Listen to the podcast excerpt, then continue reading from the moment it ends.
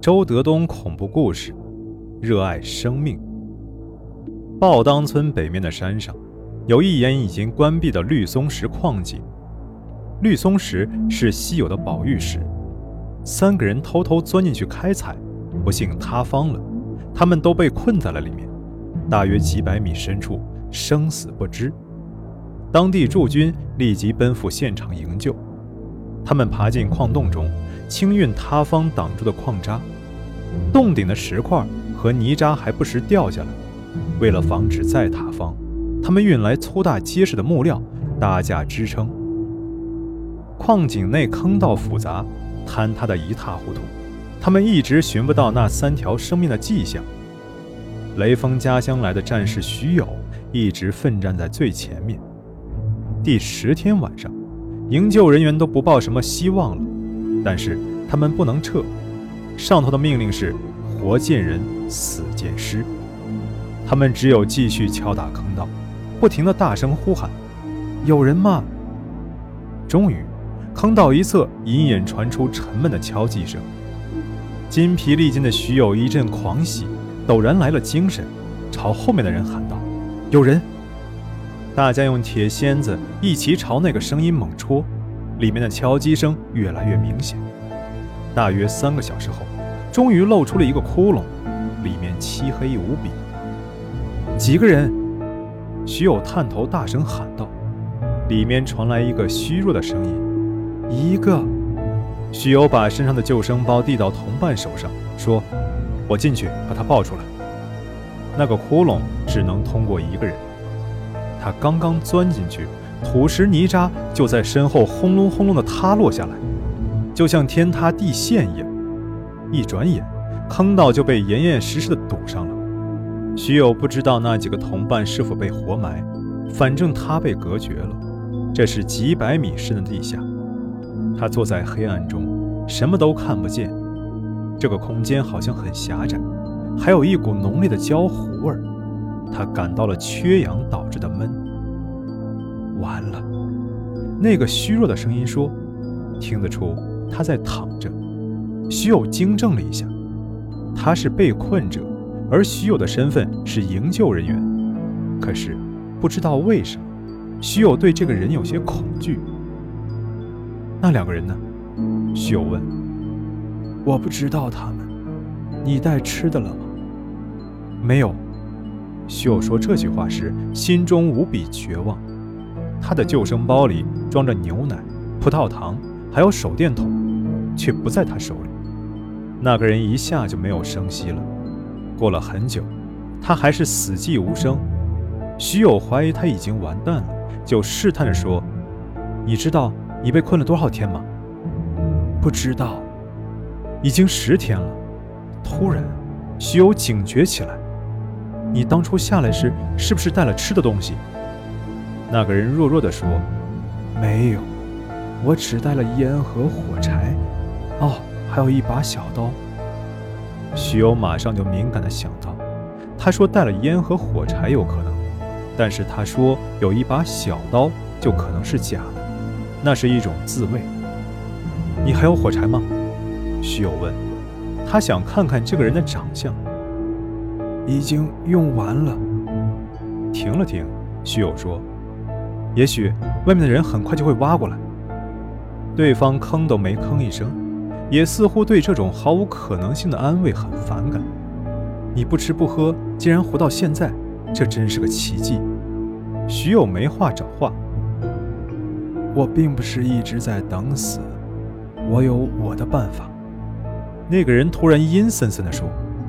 徐友的头皮猛地炸了一下，他怀疑另外两个人就在这个狭窄的空间里，他们在第七天或者更早就死掉了，他们的肌肉供养着眼前这个人活着。什什么办法？他紧张地问。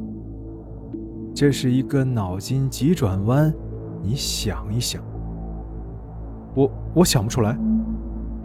那我告诉你。那个人的口气突然暗淡下来。我一直在吃我自己。徐友差点疯了。他感到，在这没有出路的绝境中，在这无边的黑暗里，在这充满了死亡气味的地下，面前这个在生死边缘挣扎了十天十夜的人，人格已裂变，容貌已裂变，而且他忽然想通了，为什么那些抢夺钱财、残杀同类的案件层出不穷？人都可以自己吃自己，还有什么不能理解的呢？我用小刀割大腿上的肉，再用烟头烧焦伤口。我已经吃了三块。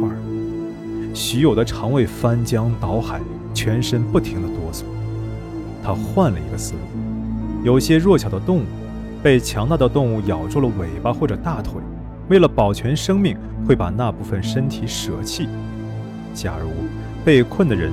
注定第十天可以获救，而他只能活到第七天。另外三天怎么办？放弃生命，以缺保全。可是，这个人接下来怎么办？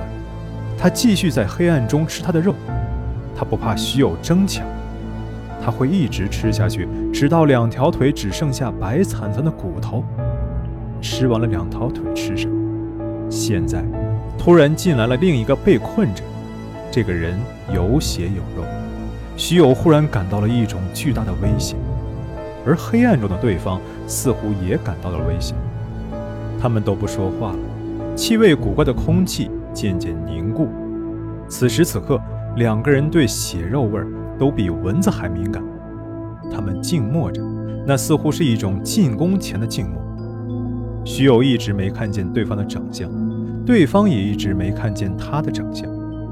这个人手里有小刀，徐友有体力。徐友身下有一块坚硬的石头，一直硌着他。他实在忍不住，轻轻动了动。他马上感到对方也警觉地动了动。在这个特殊的时间和地点，一个大一点的动作就可能引发一场你死我活的厮杀。这里是个不正常的世界，气氛不正常，心态不正常，举动不正常。时间还早着呢，终于有一天，两个人会熬不住，变得狂乱、失控、歇斯底里，互相啃咬。为了消除对方的警觉，友好一下气氛，徐友想跟他聊聊天。他对着黑暗轻声问：“你叫什么名字？”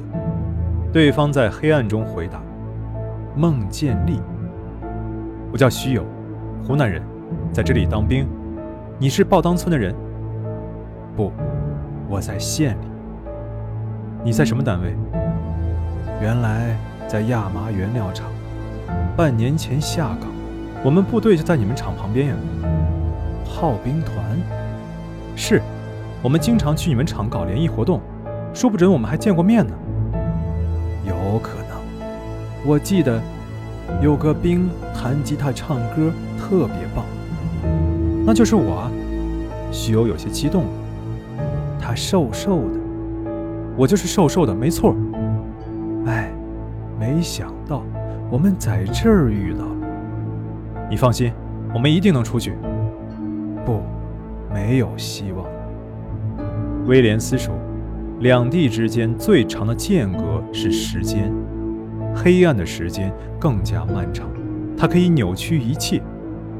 整个绿松石矿井多处塌方，几乎都堵死了。”地面上的营救人员红了眼一样朝里挖，用十三天的时间才清理通了几百米的坑道，找到了徐友。徐友还活着，而那个孟建立已经死了，他身上的肉所剩无几，多处的骨头都裸露着。徐友一见到阳光就疯了。